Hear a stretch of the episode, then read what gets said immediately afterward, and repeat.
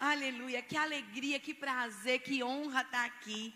Que bom ver cada um de vocês. Que bom que o Senhor nos conduziu a esse encontro poderoso. E eu quero que você fique com o teu coração assim faminto, avivado pelo que Deus ainda vai fazer. Que palavra poderosa que tivemos.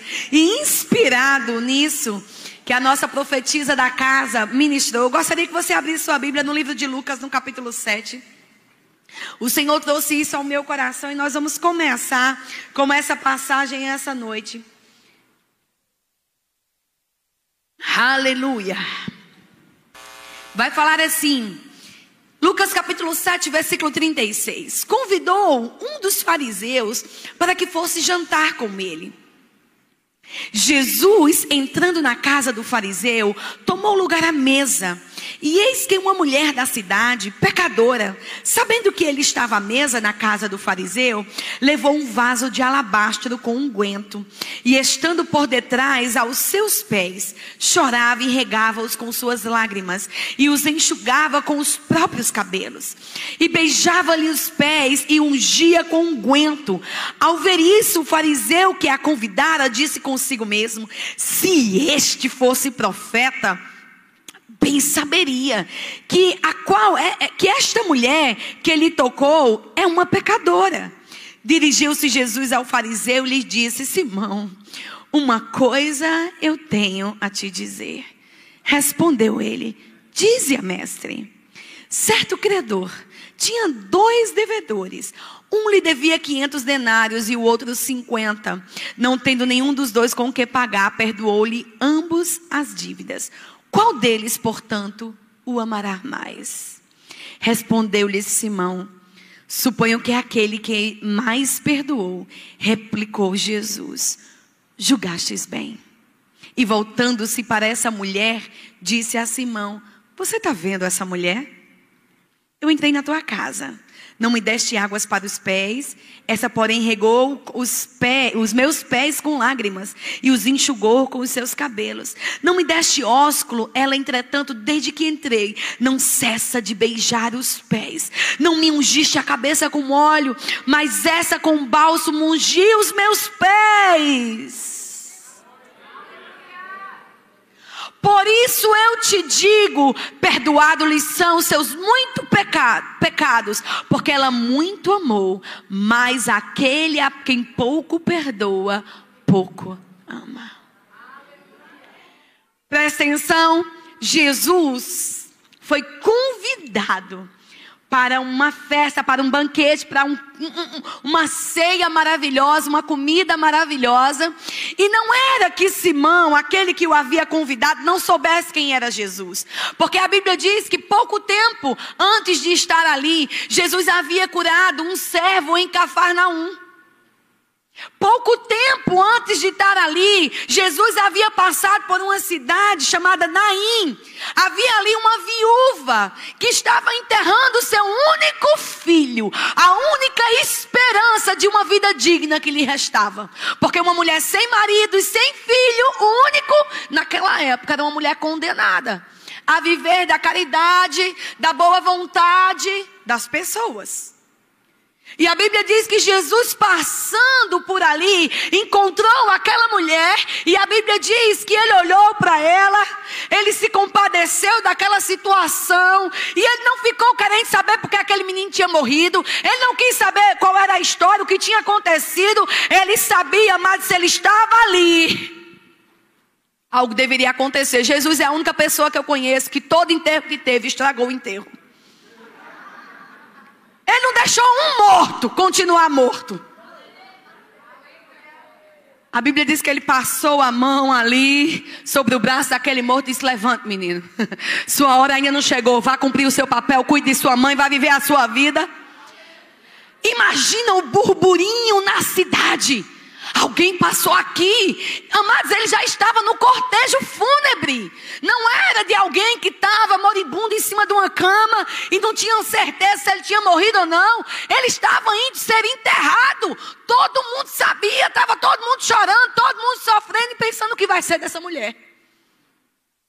E Jesus se encontra com aquele, aquele enterro, com aquela situação, e ele muda aquela história. Então Simão convida Jesus para estar na casa com ele, sentar à mesa com ele, e ele sabia exatamente quem era Jesus. Jesus é aquele que cura um servo com uma palavra, sem nem tocar. Ele dá uma ordem, a ordem vai lá, atravessa a porta, cumpre o seu papel e cura o homem. Jesus é aquele que conhece o morto, não sabe da sua história, não sabe de nada, não pergunta de onde ele veio, o que foi que aconteceu. Ele diz: Olha, eu não quero saber do seu passado, eu não tenho negócio com ele, mas o meu negócio é com o seu futuro. Porque Jesus é a única pessoa que eu conheço que não olha para você baseado com o que você fez, ou o que você pode dar, ou de onde você veio, ou qual é a sua história, se você é nobre, se você não é. Se você pecou muito ou pecou pouco, Jesus não se relaciona com quem você foi. Jesus não se relaciona nem com quem você é, porque quando você chega do jeito que você está, ele começa a se relacionar com a pessoa que você vai se tornar. Por isso que Jesus é capaz de olhar para uma pecadora e não julgá-la. Por isso que Jesus é capaz de olhar para alguém morto e não ver a sua condição. Ele não se relaciona com quem você foi, nem com quem você está sendo agora. Ele olha para você e você diz: se você quer ter negócio comigo, eu começo a me relacionar com quem você vai se tornar. Mas aquela mulher chega para Jesus pecadora na casa de um fariseu. Fariseu é alguém ligado a ritos, ligado a protocolos ligado a, uma, a um, um, como é que eu posso dizer? Um número muito é, é, é, é, fixo e muito rigoroso das regras. Não se pode quebrar isso, tem que se vestir isso, tem que se falar assim. Não que os protocolos não sejam importantes, mas os protocolos não podem ser resultados de uma vida vazia. Protocolos sem caráter não valem de nada. Copa de árvore não se sustenta sem caule grosso. Queremos ter sombra e fazer sombra com raízes sem estar plantados, sem firmeza. Já viu copa grande com caule estreito? Não. Por quê? Porque aquilo que eu vou aparentar ser deve ser resultado daquilo que eu realmente sou. Deus não se relaciona com quem você mostra ser. Deus não se relaciona com aquilo que você diz ser. Deus está interessado naquilo que Ele está vendo de verdade, mas Ele nem está se pegando a isso. Ele está dizendo: Você veio até mim, eu estou me relacionando com quem você pode se tornar. E aquela mulher Veja, Jesus estava lá, aquele que curou o morto, aquele que, que mandou, que ressuscitou o morto e que mandou curar o servo com uma palavra. Aí Jesus entra, ele está na mesa, não sei se você sabe dos protocolos daquela época, mas naquela época uma pessoa chegava, deixava logo os sapatos na entrada da casa. Tinha água na entrada da casa, os servos vinham, o próprio dono, a depender da importância Preste atenção, da pessoa que ele estava recebendo, lavava os pés. Porque se andava no meio da rua empoeirada, não tinha piso. Se andava de chinela. Se recebia aquela pessoa com honra, dava um beijo na face. O dia todo andando de um lado para o outro, pega um guento, pega perfume, unge a cabeça com óleo. Jesus sentou-se à mesa. E a comida e o acesso às casas naquela época não era assim. Vai ter uma festa, fecha todas as portas. A, a, parte onde se comia ficava aberta e visível para que outros pudessem vir. Mas só se sentava à mesa quem era convidado. Fariseu era alguém muito rápido em apontar o dedo, era alguém muito rápido em condenar, era alguém muito rápido em conseguir ver o problema do outro. Porque quando se está pegado muito a rito, e não se tem uma, uma vida consagrada em quem você é, e não em quem você deve aparentar ser, você esquece, amados, de cuidar de você para cuidar do outro. E eu não digo cuidar do outro no bom sentido da palavra. É naquele sentido que a palavra diz: você está vendo é o cisto na, no olho do outro. Mas se você olhasse no espelho bem direitinho, você ia ver uma trave.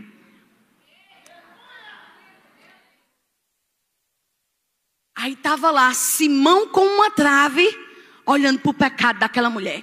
Quem é essa que está quebrando o protocolo? Quem é essa que veio de um jeito que a gente não espera? Quem é essa que quer dar honra para ele. Precisa disso? Precisa desse exagero. Lá na igreja a gente tem um irmão. Se você assiste os cultos online, você vai saber quem ele é. A gente está pregando, ele faz, eu recebo tudo. Eu recebo essa palavra. E um dia chegaram para a gente dizendo assim, pastor, esse irmão já fez o rema. Pastor, esse irmão já fez escola de ministro, ele já tem palavra suficiente. Ensine ele a ser mais maduro. Aí meu marido olhou para ele e fez: Como assim? Eu não entendi essa parte. Disse assim, né, pastor? Porque barulho demais. Esse negócio demais. Ele disse: É, realmente, eu preciso ensinar sobre isso na igreja. A irmã, ah, glória a Deus, pastor. Eu sabia que isso era um homem ungido, um pastor inspirado. Ele fez: É, eu tenho que ensinar o povo a ser como ele. Porque eu prefiro ter que lidar com o que você chama de berçário do que ter que levantar um monte de morto no cemitério. Porque, amado, só sabe o nível de adoração e entrega que uma pessoa faz e a intensidade dela. Quando, amado, sabe de onde Deus atirou, quem ela era e quem agora ela é. Então não condena o que o outro está fazendo só porque você não faz. Para que esse exagero? Para que Maísa ser assim? Amado, se você não quer ser, você e Deus, mas deixa as pessoas serem intensas. Quem está na geladeira não entende quem sai da fogueira. Quem está na geladeira não entende porque o outro está ardendo. Deixa eu te dizer: Deus não te chamou para ser frio. Aquela mulher até aquele momento podia não saber nada de protocolo. Ela sabia o que esperava dela. Ela certamente, como Simão, sabia que Jesus tinha ressuscitado um morto, curado um monte de gente. E ela disse: É minha oportunidade. Não foi na minha casa que ele veio comer. Eu não sou digna de preparar nada para ele, nem de recebê-lo numa mesa. E eu nem quero sentar na mesa. Eu nem preciso do olhar dele para mim. Eu nem quero que as mãos dele me toquem. Eu vou me relacionar com o que tem de mais baixo nele eu vou chegar lá. E ela, antes de sair de casa, ela pensou: mas eu não posso ir do jeito que eu estou. Deixa eu procurar o que eu tenho. Porque ela saiu de casa decidida: eu vou a um lugar que eu vou me tornar uma pessoa que eu ainda não sou. Então eu vou de uma vez por todas e não vou deixar nada para trás. Não vou deixar nada restando para que eu possa voltar e me relacionar com aquilo que eu deixei. Entenda quando você vai se relacionar com o Senhor. Sabe por que tem tanto crente que está no alto, depois está lá embaixo? Sabe por que tem tanto crente que ora está da igreja fervoroso e daqui a pouco está apaixonado pelo mundo pecando? Porque quando ele vai se relacionar com Jesus, ele deixa algumas reservas do lado de cá.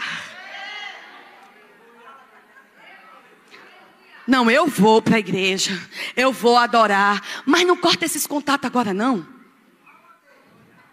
Não, não, peraí. Não preciso bloquear esse negócio no WhatsApp, porque qualquer coisa. Não, eu vou para a igreja, mas essa prática, peraí, né? Devagar, né? Mas você já sabe que o Espírito Santo diz para você que não é para fazer isso. Você já sabe que tem certas amizades que estão te levando para o inferno. Você sabe que você, amados, tem alguns crentes que deveriam colocar os seus pensamentos no telão da igreja, para todo mundo assistir. Se os seus pensamentos não puderem estar no telão da igreja, você está pensando que é errado. E só pensa o que é errado quando permite ver e ouvir o que não deve.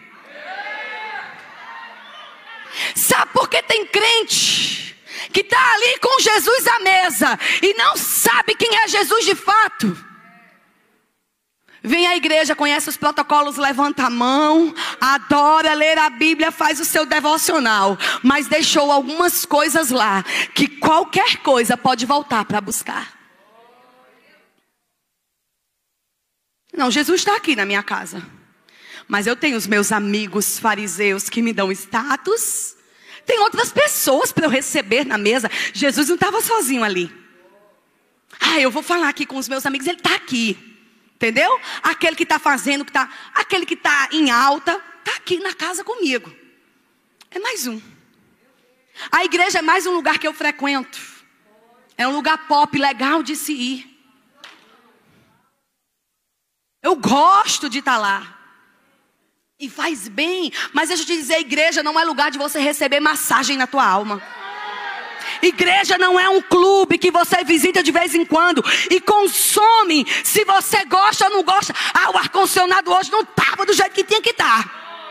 Ah, se mudou de prédio, não gostei tanto que está longe de casa. Igreja não é shopping para você consumir.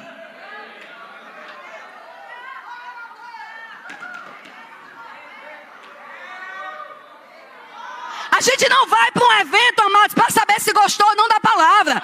A gente vai, amados, porque Deus tem um negócio com a gente lá. Eu vou, porque Deus vai fazer algo extraordinário.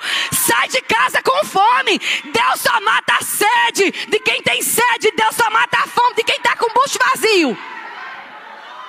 Mas a gente sai de casa cheio de muita coisa. Aí sabe quem está com o bucho cheio, não importa o banquete que se ofereça, vai estar sempre saciado. Antes da hora. Porque bucho cheio de pipoca é a mesma coisa de bucho cheio de caviar.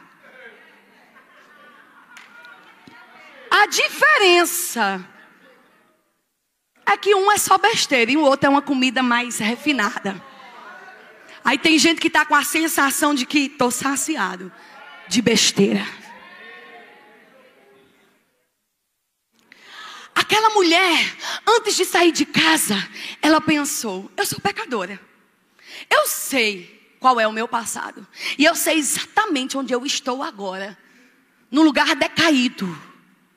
E ir até a casa de Simão era ir para um lugar onde o dedo ia ser apontado. Era ir para um lugar onde todo mundo ia julgar. Era ir para um lugar onde você ia ser exposta. Mas aquela mulher não foi decidida a ver de longe quem era Jesus. Ela não foi decidida a saber, ah, eu vou ter uma oportunidade de ver esse que tem curado alguém. Não, eu vou ter um encontro com ele. E eu vou para esse encontro disposta a queimar todos os meus bois, a deixar tudo para trás quando Eliseu foi chamado por Elias, ele não ficou dizendo: Eita, peraí, deixa eu matar, vender e levar esse dinheiro comigo. Ele disse: Ó, está tudo distribuído aqui, vou queimar minhas carroças, vou deixar tudo e eu vou lhe seguir. Porque para onde eu vou, eu não pretendo voltar. Para onde eu sei que essa pessoa está me levando, não há possibilidade de negociar com o meu passado. Aquela mulher saiu de casa e ela olhou o que ela tinha de mais importante, mais caro. Ela pegou um vaso de alabastro. Um ano ou mais de trabalho. Para uma mulher que estava decidida a não viver mais a prostituição. Para uma mulher que não sabia mais de onde ia vir o seu sustento. Eu não estou falando de alguém que tinha uma empresa e disse: Não, estou indo para a igreja, mas isso aqui vai me sustentar. Tem isso, tem isso, outro, tem isso, outro. Se Deus não entrar em ação. Eu tenho para onde voltar. Ela estava dizendo: Isso aqui é a garantia de que eu vou sobreviver por pelo menos um ano. Isso também, aquele perfume caro, era a garantia de um status. Ela tem alguma coisa para oferecer.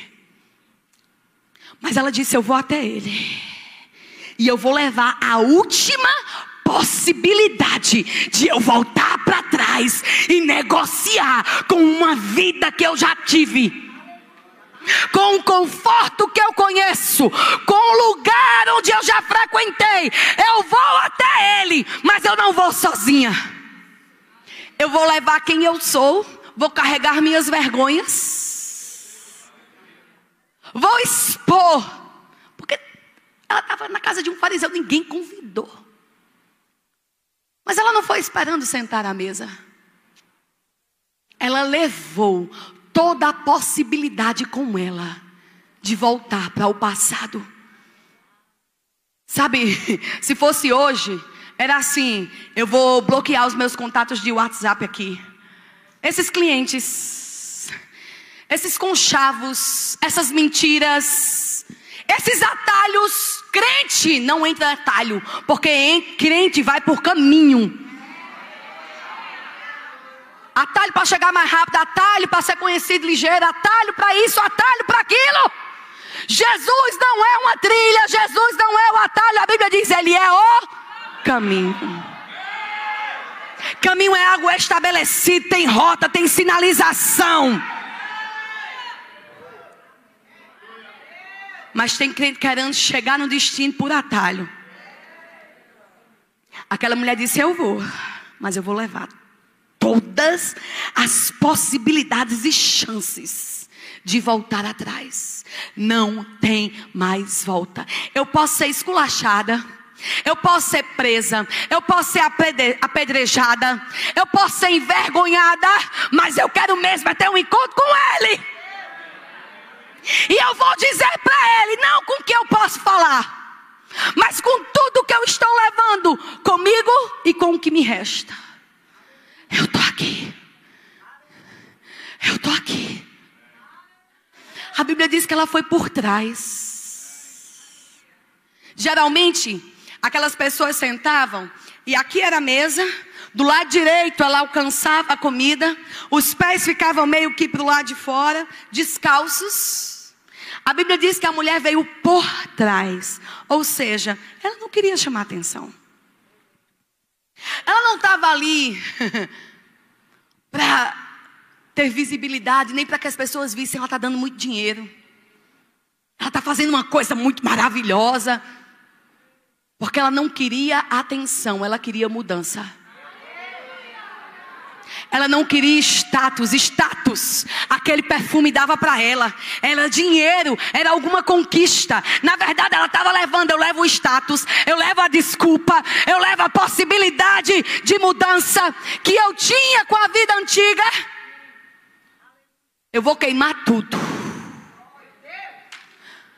A Bíblia não diz que ela abriu a tampa do perfume e foi botando assim, Jesus. Para dizer, ó oh, Jesus, é caro, tá aqui, viu? A Bíblia diz que ela quebrou. Pá! Não tem mais como juntar esse perfume.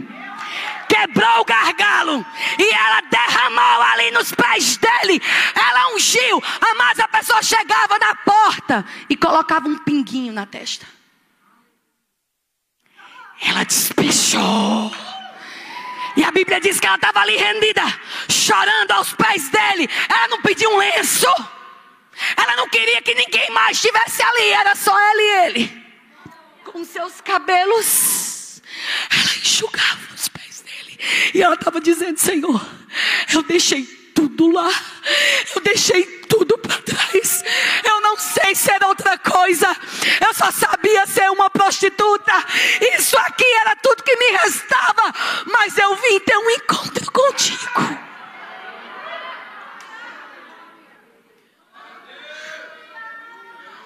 E lá, aos pés dele, enxugando os seus cabelos, com os seus cabelos. Jesus olha para toda aquela pompa, para toda aquela comida muito bem preparada, para a aparência de, de presença, de honra fingida. E ele recebe a adoração de uma mulher não era o perfume com um vaso de alabastro. Era a vida daquela mulher confiada aos pés de Jesus.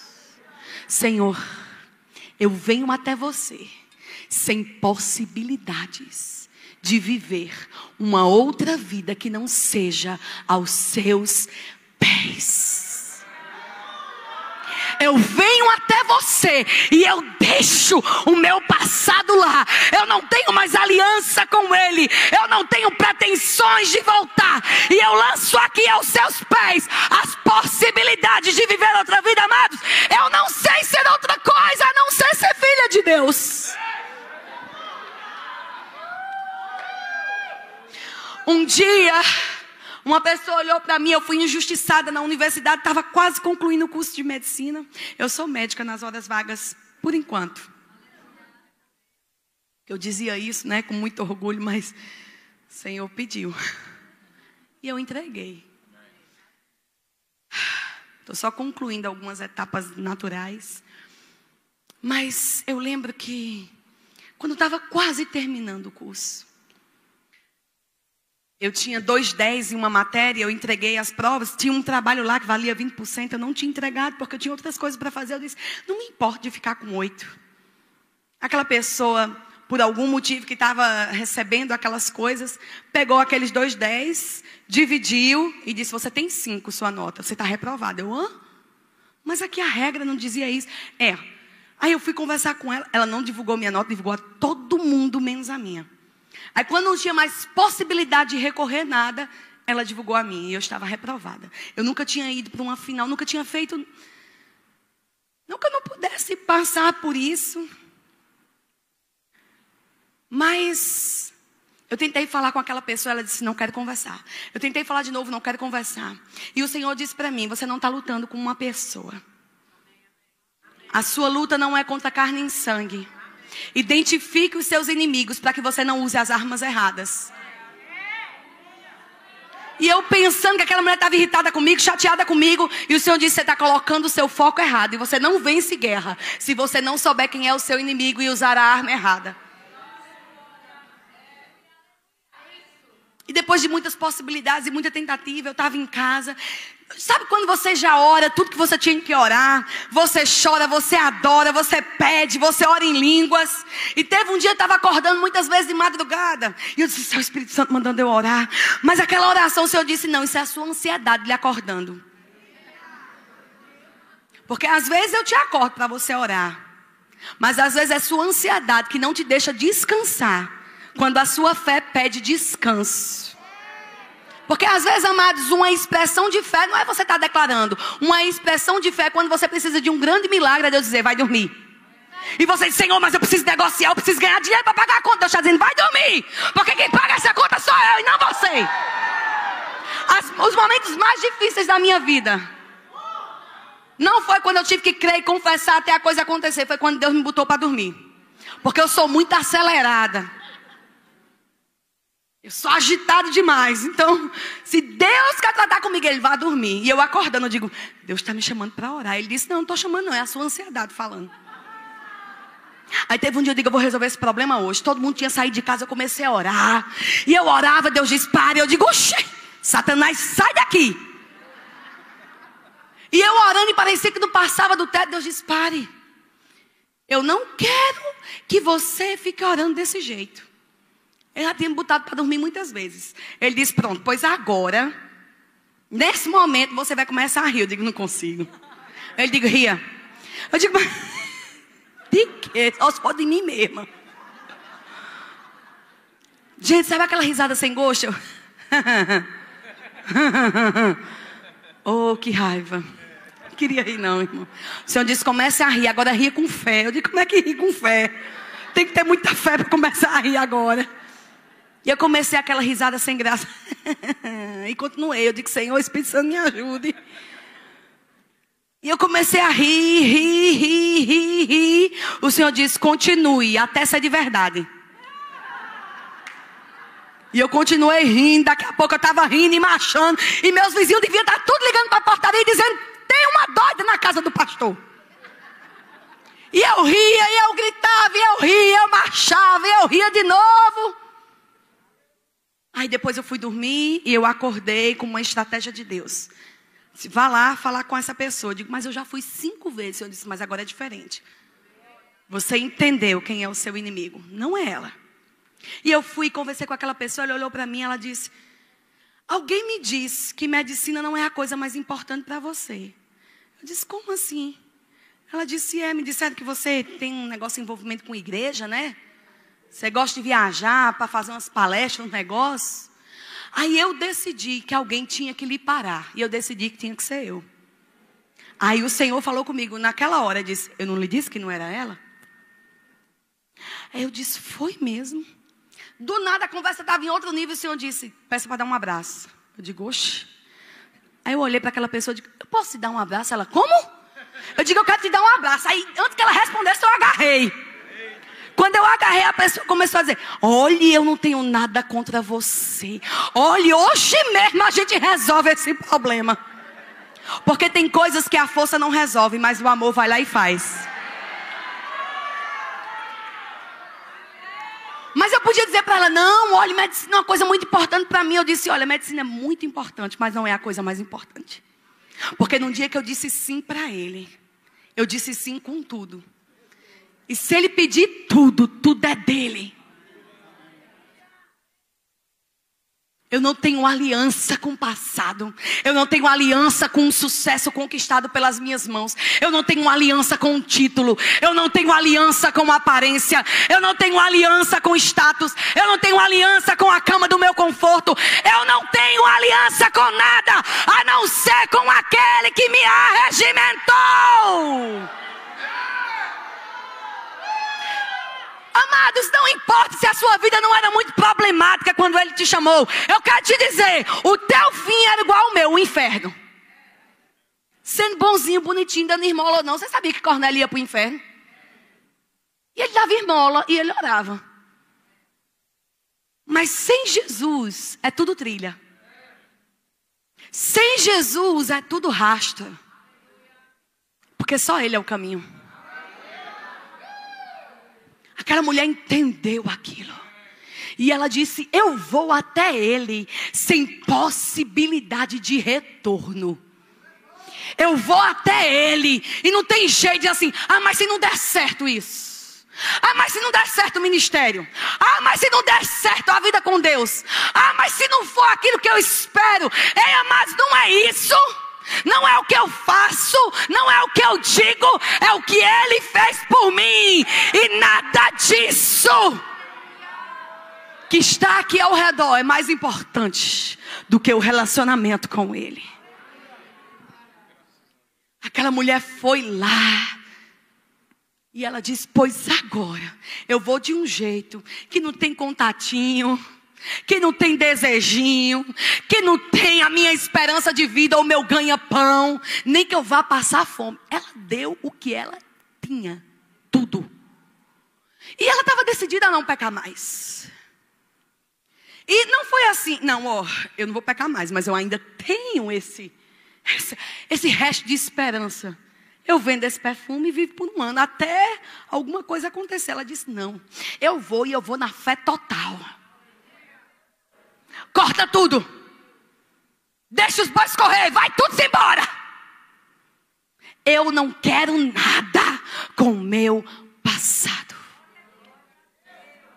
Corta os laços com o que te ainda te liga a uma vida que não agrada a Deus. Corta, corta.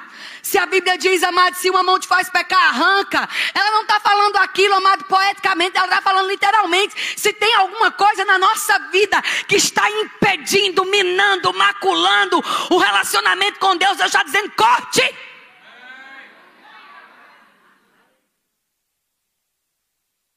Porque nada disso é segurança para você. Nada disso é resposta para você. É um relacionamento inteiro. Eu não vou olhar para trás, eu não vou considerar o que eu deixei. Não tem possibilidade de dar errado. Eu só tenho Ele, e é com Ele que eu vou ficar.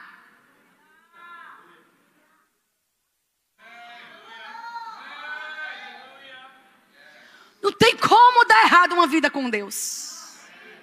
Agora é possível ter Ele à mesa, cear com Ele e não permitir de quem Ele é afete quem você é.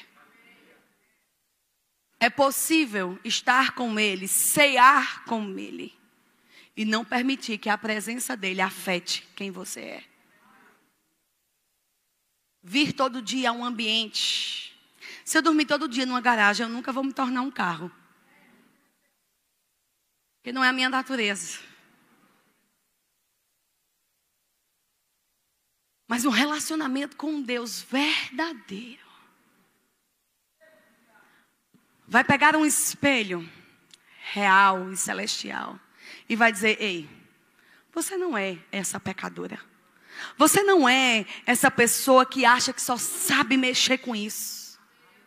Deixa eu te apresentar quem é você de verdade. Como eu sei, Mísia, quem eu sou de verdade quando eu olho para ele? Coríntios 3,18 diz: Contemplando ao Senhor, como que pelo espelho, à medida que eu contemplo essa imagem, eu sou transformado na imagem que eu contemplo. É estar com Ele que vai me apresentar quem eu sou. Marcos capítulo 16, Jesus tem um encontro com os discípulos e todo mundo começa a dizer: Ele é Elias, não, ele é Moisés, não, ele é o profeta tal. Aí Jesus diz: Tá muita gente aí diz quem eu sou, mas eles falam de mim sem compromisso comigo. Não importa na boca deles quem eu sou. Para vocês que estão se relacionando comigo, quem eu sou? Aí um tomado do Espírito olha para ele e diz: Tu és o Cristo o Filho do Deus ele estava dizendo: Você é a possibilidade de salvação. Você é aquele caminho que todos eles falaram. Eles são os profetas, mas você é o caminho que eles estavam preparando. E sabe o que acontece quando Pedro tem a revelação de quem Cristo é? Era como se aquele espelho fosse colocado diante de Pedro. Aí Jesus olha para Pedro e diz: Pois Pedro, eu vou te apresentar quem você é.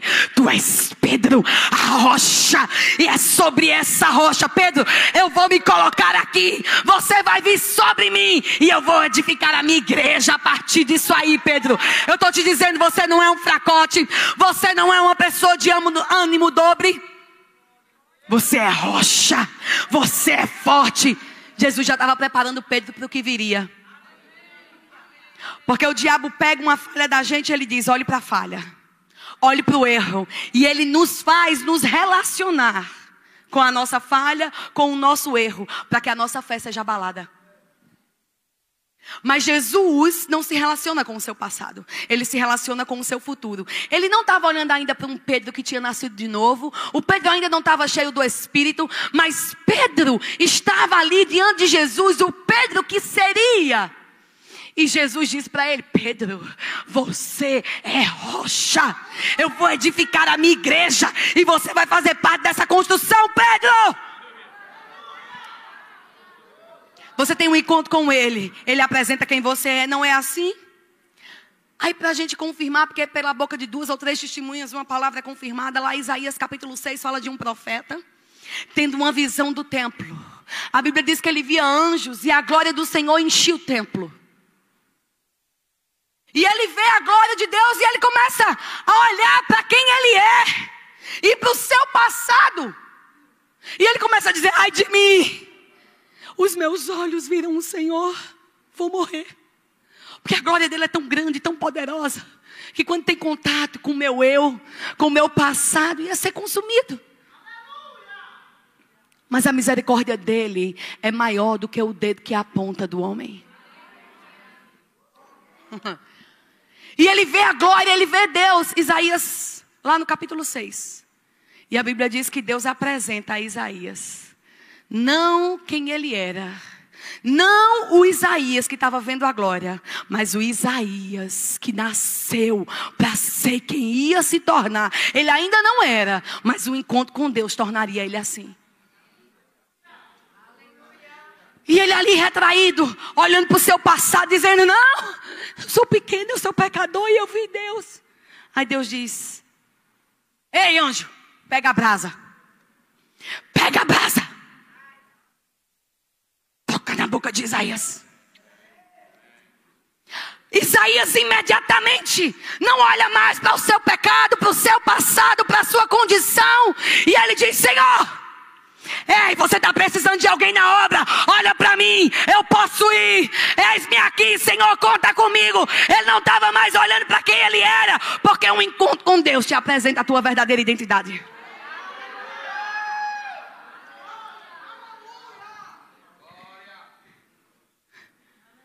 Como assim? Há poucos segundos tu estava dizendo que era pecador? Mas ele tem uma revelação de quem Deus é ele começa a descrever a glória que ele estava vendo no templo. E quando ele tem uma, um relacionamento verdadeiro com Deus, ele tem uma visão e um discernimento de quem Deus é. Deus apresenta quem Isaías é. Você sabe quem eu sou, Isaías, de verdade? Eu vou te apresentar. Você não é esse pecador que você acha que é. Você não é esse fracote que você acha que é. Toma aqui, eu vou tirar do meio do trono o fogo, porque amada, a gente nasceu no fogo. Quem nasceu no fogo não fica se acostumando com o cheirinho de fumaça que sai daqui e acolá.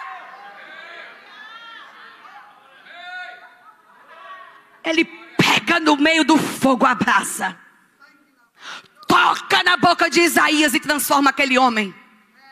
Ele diz: vendo agora quem ele é, não pela ótica dele mesmo, não pela ótica do passado, não pela ótica da sua própria vida atual, mas pela ótica de alguém que se encontrou com Deus de verdade, se relacionou com Ele de verdade.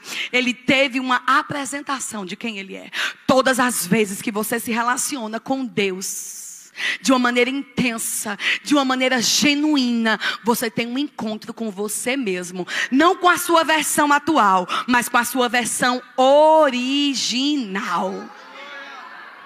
Jesus não foi o segundo plano de Deus. Jesus não foi o plano de Deus quando Adão deu errado. Jesus era o plano. Adão, amados, era para ser como Jesus. Mas Adão errou. Aí o que foi que Jesus fez? Jesus desceu à terra e disse: Olha, esse é o homem original, essa é a minha criação. Você não é Adão, o que falhou, você é Jesus, filho, herdeiro, ungido. Há um poder restaurador operando sobre a igreja. Há um poder curador. Há um encontro divino para te transformar na sua melhor versão.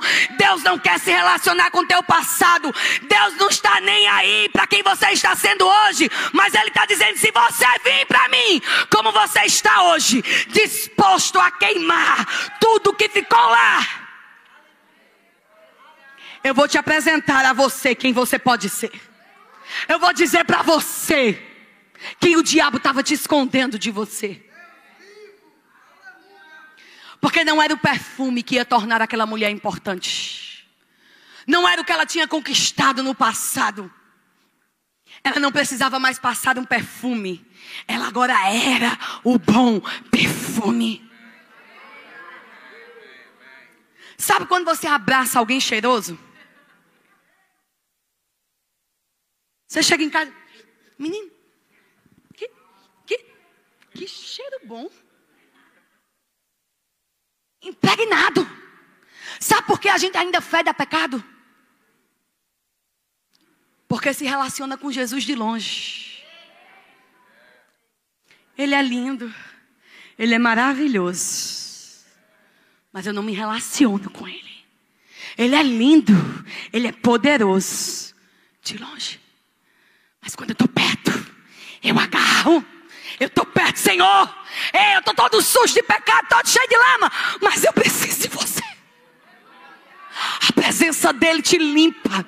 A presença dele te santifica. A presença dele te deixa com o cheiro dos céus. A presença dele te torna um você que você desconhece.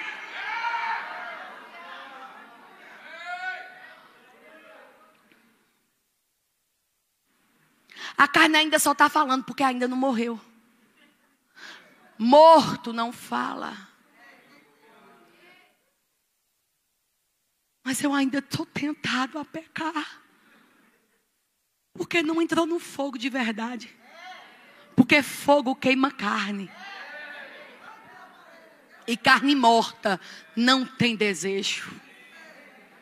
Carne morta não fica falando. Ah, mas porque a senhora não sabe como é difícil. Só é difícil porque não está perto o suficiente. Ah, o cheiro de carne velha ainda é sentido.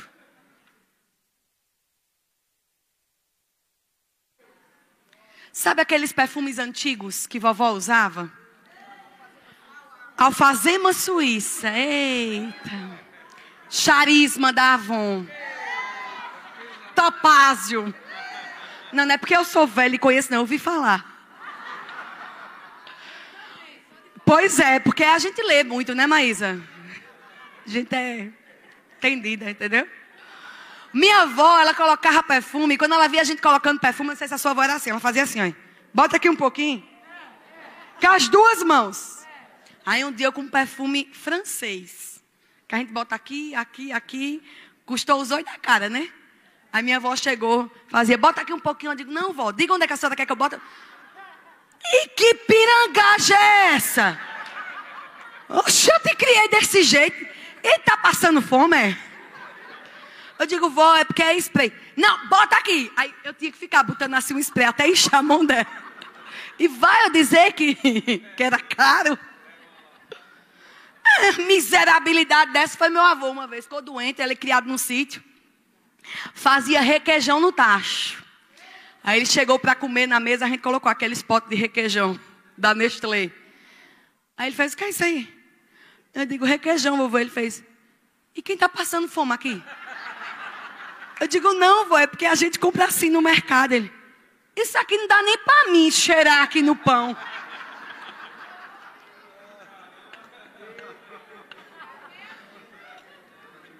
Agora aí tem um princípio. Quem conhece fartura, estranha a miséria. Sabe por que a gente se acostuma com as migalhas do inferno? Porque a gente nunca se sentou na mesa de verdade com o Pai para saber o banquete que Ele tem para dar. Não era Simão que tinha comida para dar a Jesus, era Jesus que era o pão da mesa.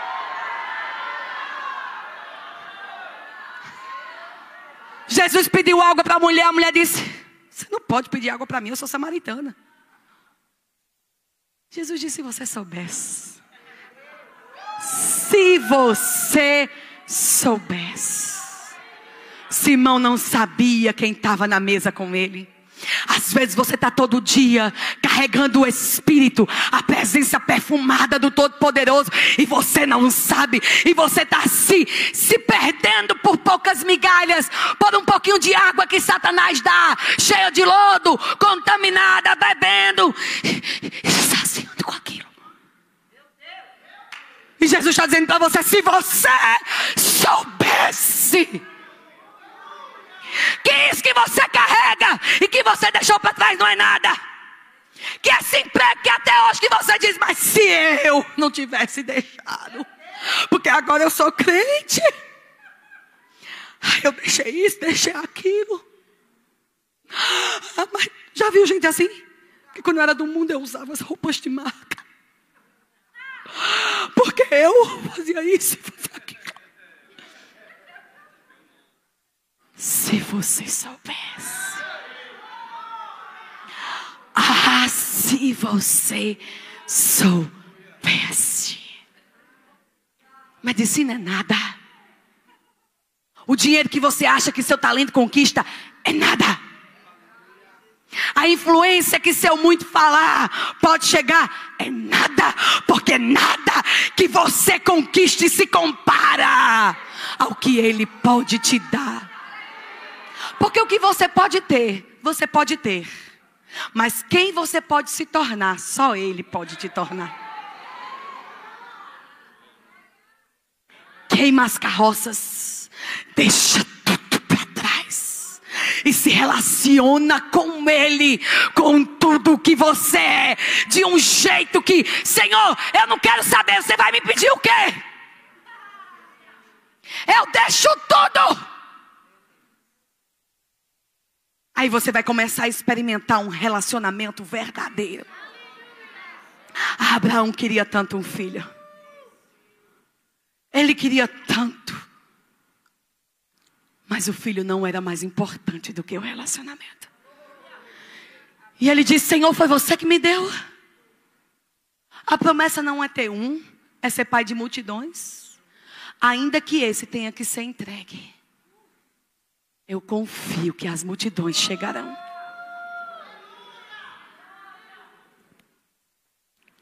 Entregou tudo.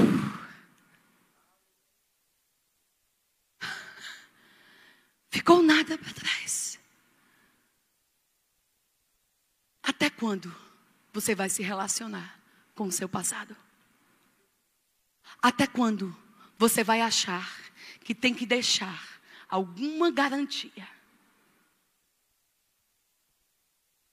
Não tem possibilidade de voltar para trás. Ou você entra no seu relacionamento com Deus, com tudo que você é, com tudo que você acha que tem. Ou você sempre vai ficar olhando para trás. E alguma coisa vai te puxar e te atrair. E você vai dizer: Mas eu tentei. Você não tem que tentar. Você tem que ir.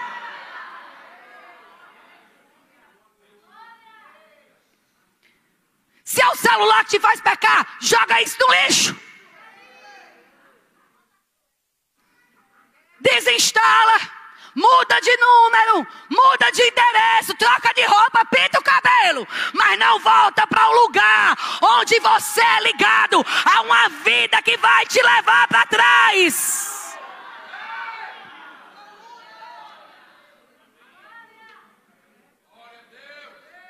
Eu não vim para o ministério porque eu não tinha o que fazer. Eu não estou aqui porque eu não tinha algo para fazer. Eu vim aqui porque não tinha outro lugar para estar. Eu vim aqui porque obedecer é melhor do que sacrifício. Eu vim aqui porque não existe nada a esconder que ele não consiga ler. Eu vim aqui porque o Deus que eu conheço é o Deus que está olhando para o meu futuro. E para o lugar onde eu vou, as pontes foram derrubadas. Voltar para trás não tem possibilidade. Pare de olhar para trás como uma chance. Se eu voltar para aquele emprego, se eu me relacionar com fulano de novo, se eu conversar com ciclano de novo, ei, você não anda para lado, você não anda para trás.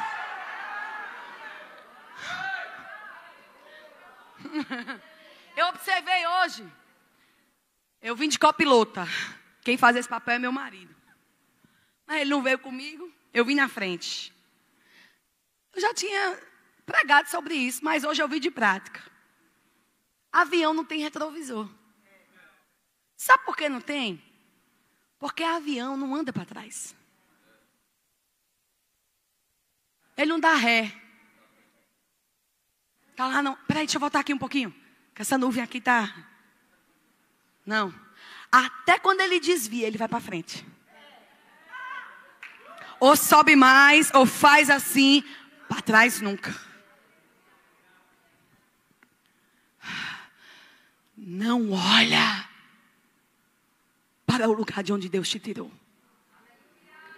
O grupo de música pode subir.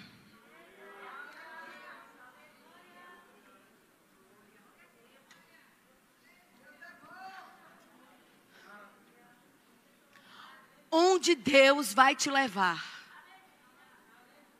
só acontece quando você não se preocupa mais com o lugar onde você está.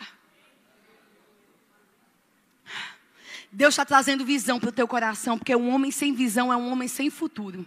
E um homem sem futuro vai ser tentado a voltar para o seu passado, porque é tudo que ele conhece. Visão nos dá futuro, porque sem um futuro, a gente só se relaciona com o que conhece, e o que a gente conhece é o passado.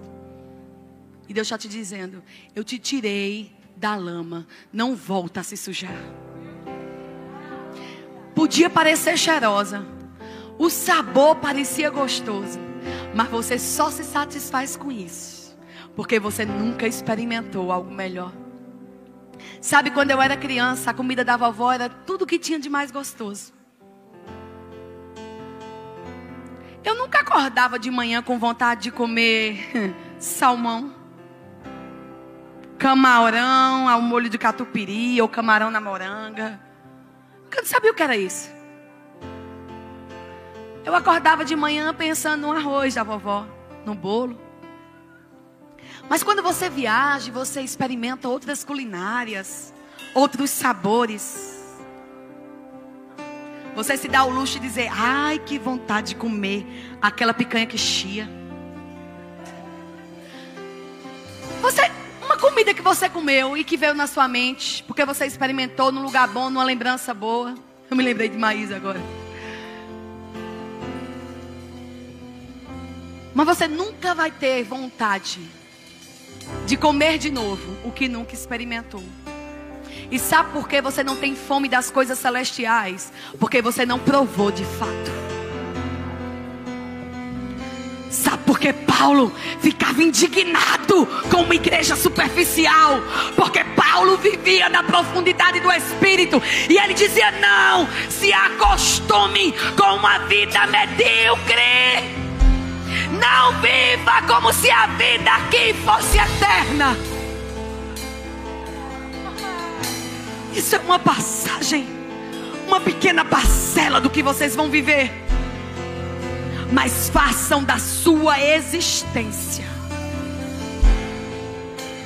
a única possibilidade de Cristo brilhar em vós. Paulo dizia: Eu não preciso de cartas de recomendação. Sabe quais são as minhas cartas? A vida de vocês transformadas, escritas não com tinta, mas pelo Espírito. Quem são as pessoas por onde você passa? E você pode dizer: tem uma marca do Espírito nela. Eu deixei o bom perfume de Cristo nela.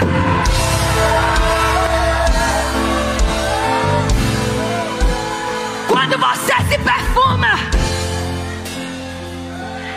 e decide perfumar alguém ou toca no perfume de alguém. Isso vem e fica em você. Quando você decide ser Jesus, você não só anda exalando o bom perfume de Cristo você toca em alguém, esse perfume fica, o perfume dele vem para você. Amados, eu quero te dizer: Cristo morreu não por uma igreja tímida, não por uma igreja medíocre, não pelo monte de fariseus sentado na mesa, interessado no status. Ele morreu para um povo que o ama e se relaciona de verdade.